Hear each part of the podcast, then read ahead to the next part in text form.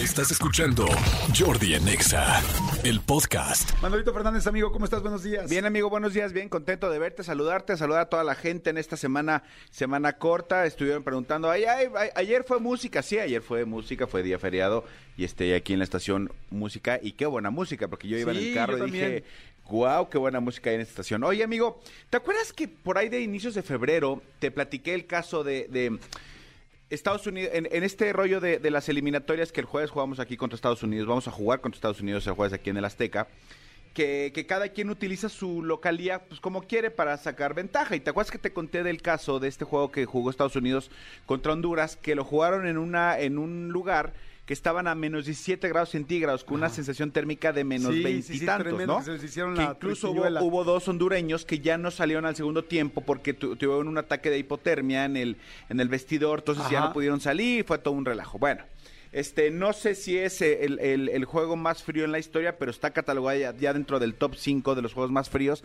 en la historia del fútbol. Ok, no Bueno. juegues, qué caño de los más, de los cinco más fríos. De los más fríos. A raíz de eso se, se han detonado algunas, algunas este, cosas.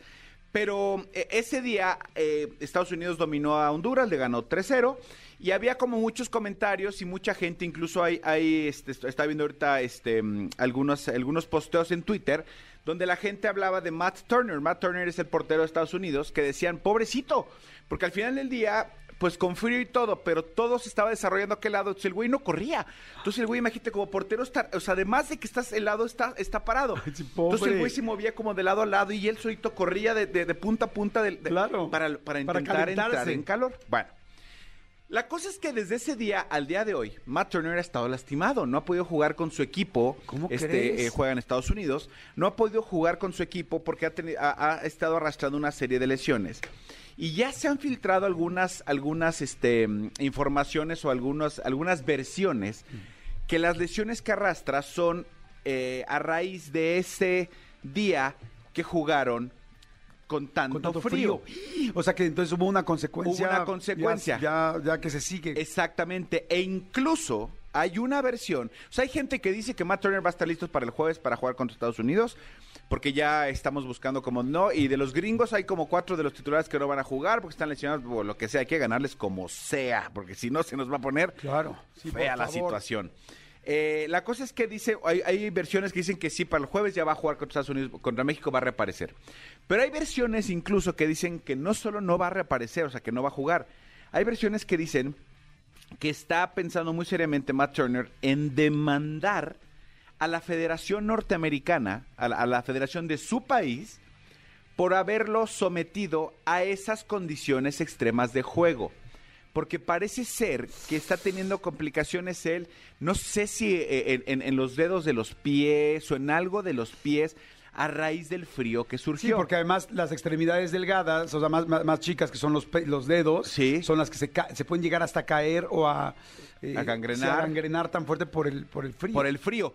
Había muchos memes de él en especial, porque si él salió con una gorra, o sea, si el portero traía cuellera, o sea, de, de- de- del frío. A ver, hay gente que es más, que soporta más el frío que otras. A lo mejor este dude no es uno de los que soporte. Yo me muero, o sea, jugando 90 minutos a, a esa temperatura, yo no sé qué pasaría.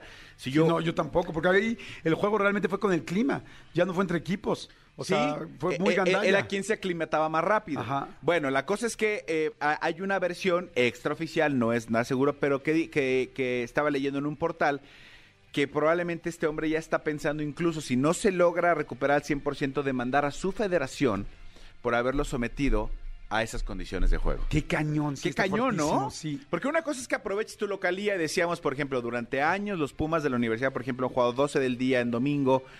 Eh, eh, con la altura de la Ciudad de México, la contaminación, y es bien complicado para todos los que vienen de otras partes. El Toluca también. México, incluso, alguna vez este, estuvimos eh, nosotros en un estadio de fútbol cuando fuimos con Estados Unidos, un domingo, 12 del día, o sea, calorón, smog, altura, tal que ya también lo platicamos, que ahora también nos afecta a nosotros, porque muchos de nuestros seleccionados también vienen de fuera, ya no es como que jugaban aquí en la liga local. Una cosa es aprovechar ese tipo de cosas y otra cosa es ir a meter a la congeladora al otro equipo cuando también estás metiendo a tus jugadores a la congeladora porque también tus jugadores ya juegan fuera de Estados Unidos, ¿no? claro. Entonces, pues sí, ahí está este esto que puede llegar a suceder.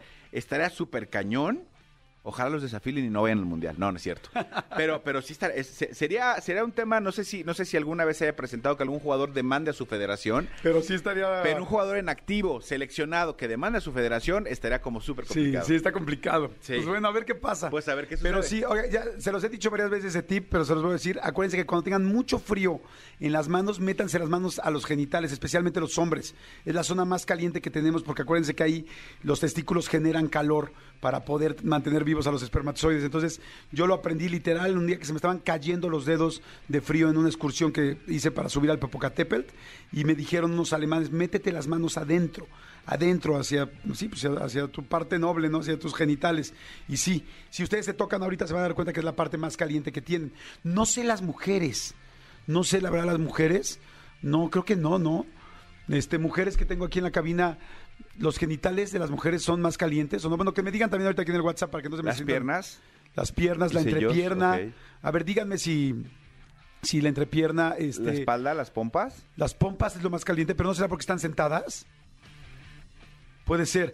Escúchanos en vivo de lunes a viernes a las 10 de la mañana en Exa FM 104.9.